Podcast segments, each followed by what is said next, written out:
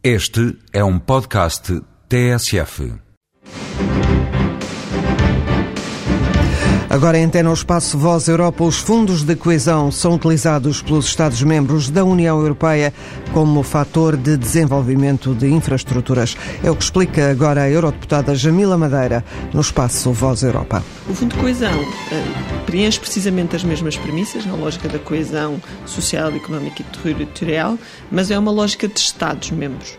E, portanto, estamos a falar de uma realidade que tem limites de comparticipação e que, sobretudo, está dividido na questão de perspectiva ambiente, perspectiva infraestrutura, transportes, portanto, que tem esta, estas valências muito bem, muito bem definidas e, e, e consideram-nas numa lógica de macroestrutura, se é que podemos dizer assim. Ou seja, estamos normalmente a falar de, de Estados-membros uh, e, não de, uh, e não de regiões, portanto, não de re realidades mais uh, circunscritas. Estamos a falar de, de, grandes dimensões, portanto, normalmente estamos a falar de infraestruturas um, ehm, que permitam a ligação do território e, portanto, a ligação dos diferentes Estados entre si e, e uma harmonização em termos de convergência. Normalmente, isso traduz-se em obras de infraestrutura, muitas vezes barragens, alguns, na maioria dos casos, estradas, autoestradas, eh, infraestruturas de, de grande porte que são considerados para os Estados-membros